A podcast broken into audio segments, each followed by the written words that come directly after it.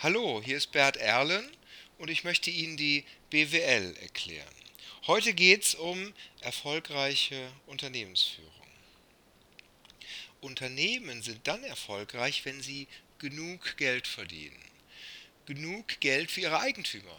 Die Eigentümer sind der Kern des Unternehmens. Ohne Eigentümer gibt es kein Unternehmen. Und die Eigentümer haben ihr Eigenkapital, ihr Geld dem Unternehmen zur Verfügung gestellt. Und die möchten gerne eine Rendite darauf erwirtschaften. Das Unternehmen muss genug Geld für sie verdienen. Das wird in der Gewinn- und Verlustrechnung gemessen. Da werden wir auch noch in einem anderen Podcast drauf eingehen. Und ganz am Schluss, ganz unten in der Gewinn- und Verlustrechnung steht das Ergebnis und dieses Ergebnis muss hoch genug sein. Dann erwirtschaftet das Unternehmen genug Geld.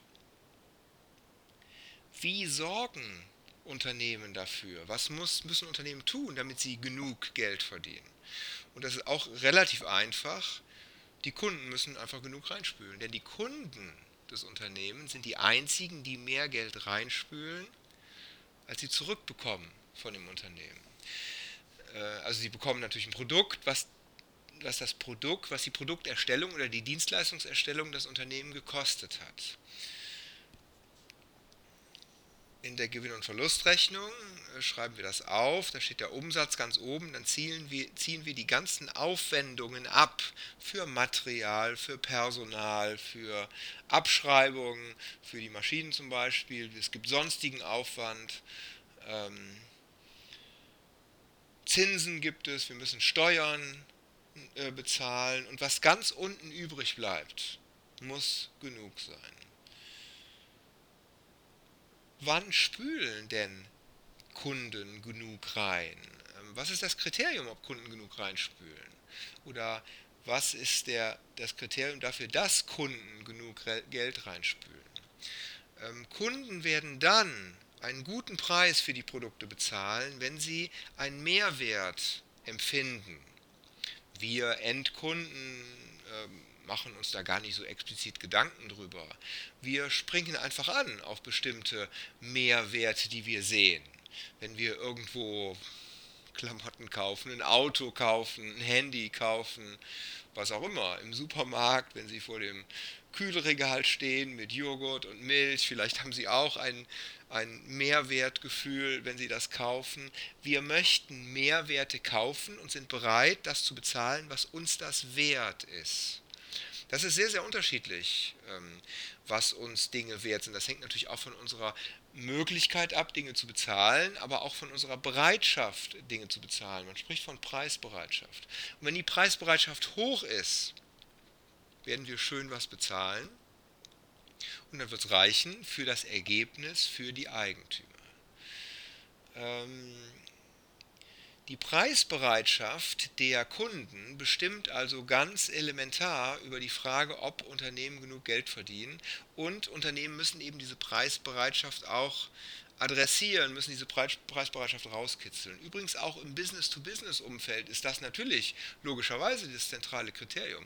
Die Preisbereitschaft für Zulieferer von Automobilunternehmen, ja, die, Preisbereitschaft der Kunden gegenüber den Produkten, die sie von Zulieferern kaufen, so muss ich sagen, die ist oft relativ genau ausgerechnet. Diese Automobilkunden zum Beispiel, die ähm, versuchen sehr genau auszurechnen, welchen Mehrwert ihnen der Lieferant geben soll. Denn die wollen ja wiederum auch ein Mehrwertgefühl bei ihren Kunden, also sprich bei uns, erzielen. Und dann muss der Lieferant, der zum Beispiel einen ein, ein Außenspiegel, eine Elektronik, ein Navigationssystem, ein Dach Himmel, ein Autositz, alles Mögliche, der das liefert, der trägt ja letztlich zur Mehrwertgenerierung auch beim Kunden bei. Und der Kunde ist bereit, einen bestimmten Betrag dieses Mehrwertes an den Lieferanten zu zahlen.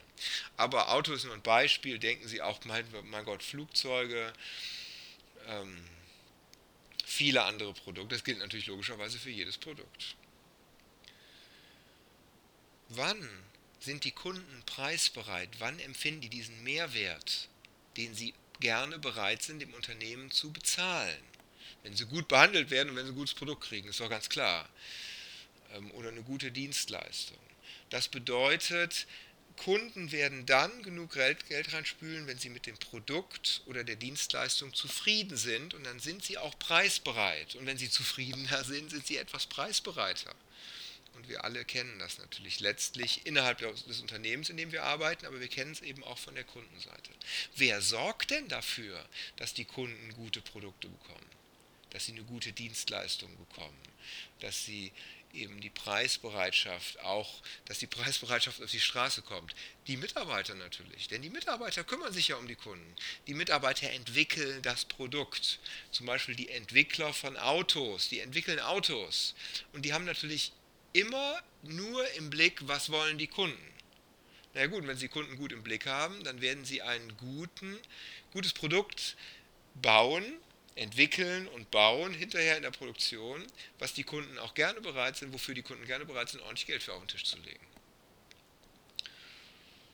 Im Supermarkt, wie nett werden wir da behandelt, wie gut ist das Produkt natürlich, das wir dort aus dem Regal nehmen, wie nett werden wir behandelt, gehen wir da gerne hin? Überlegen Sie mal, wie wettbewerbsintensiv viele Märkte sind, auf denen wir einkaufen, wie sich das auch verändert hat in den letzten Jahrzehnten.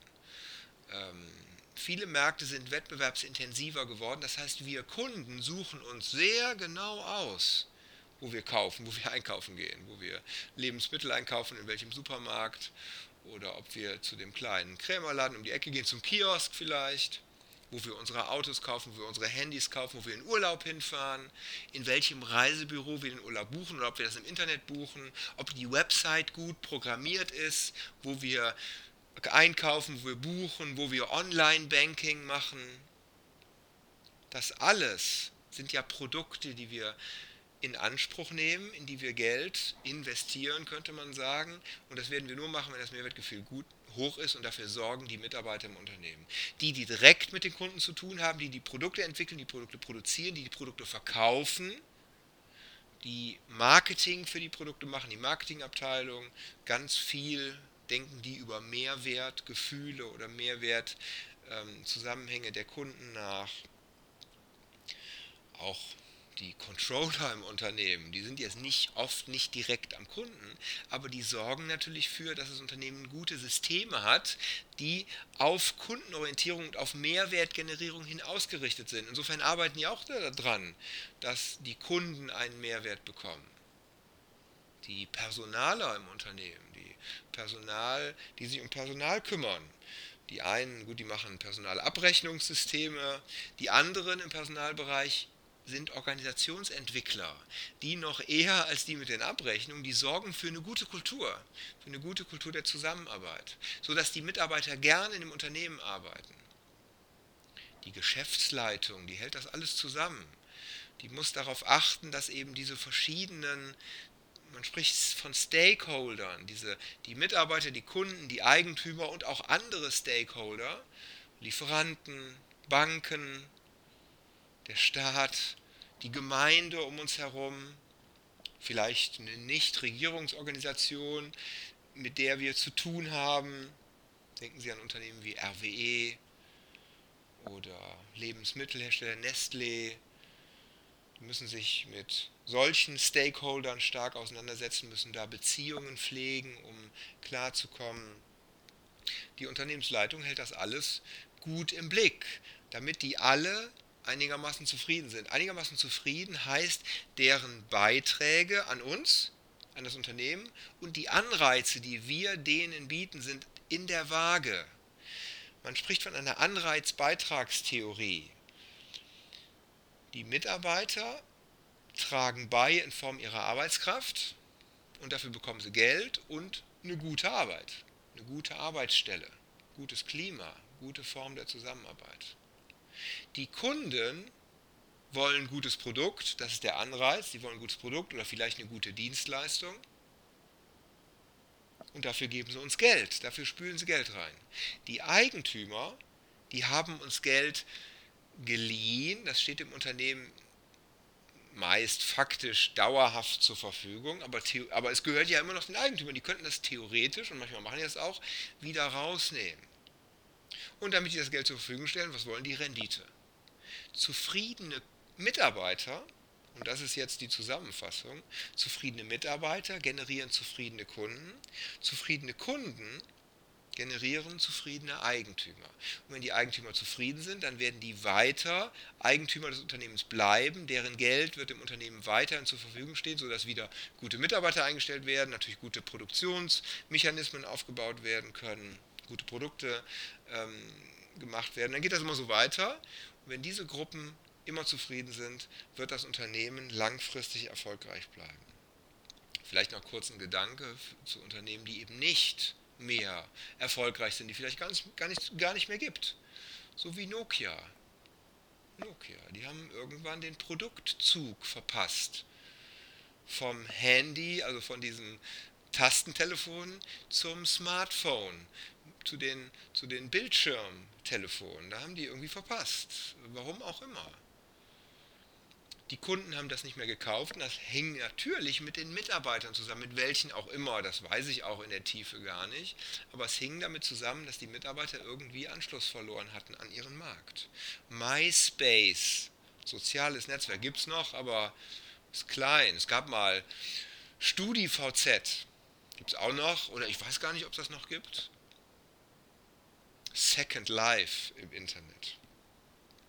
Karstadt, Kaufhof, Air Berlin. Air Berlin, die haben nicht genug Geld verdient, weil die Kunden eben nicht mehr genug reingespült haben, weil offenbar die Kunden eben nicht mehr dieses mehr ist auch ein schwieriger Markt, ist ein wettbewerbsintensiver Markt, ist klar. Aber andere gibt es noch, Wettbewerber, und Air Berlin gibt es eben nicht. Die deutsche Kamera- und HiFi-Industrie der 80er Jahre haben, haben die Kunden nicht mehr gekauft. Die waren, man sagt, overengineert, die waren zu komplex hergestellt, zu hochwertig hergestellt. Aus, das war damals, äh, da kam viel Unterhaltungselektronik aus Japan und das war eben aus Plastik und nicht aus gebürstetem Edelstahl, da kam aber auch Musik raus. Und deshalb waren die günstiger, die waren günstiger hergestellt. Zack, die Unternehmen gibt es nicht mehr heutzutage. Das sind so ein paar Beispiele. Erfolgreiche Unternehmen machen das eben anders. Wer ist im Moment erfolgreich? Apple fällt mir vielleicht ein. Tesla. Ja. An Tesla sehen Sie, so ganz einfach ist das nicht. Das hängt natürlich auch viel mit Psychologie zusammen, mit, mit Versprechen, mit Zukunftsversprechen, aber auch viel mit faktischem. Tesla hat natürlich äh, sehr bewundernswert äh, Produktionsanlagen auf die Schiene gesetzt, hat Autos entwickelt, die auch fahren, die auch gut sind und so weiter aber es hängt auch viel mit Erwartungen zusammen. Ist alles nicht so ganz einfach, aber der Grundsatz bleibt: zufriedene Mitarbeiter generieren zufriedene Kunden, zufriedene Kunden generieren zufriedene Eigentümer, zufriedene Eigentümer sorgen wieder, können wieder sorgen mit ihrem Geld für zufriedene Mitarbeiter. Geht das immer so weiter. Erfolgreiche Unternehmensführung. Vielen Dank für Ihre Aufmerksamkeit und bis zum nächsten Podcast. Beim nächsten Mal geht es um den Business Case. Bis dahin.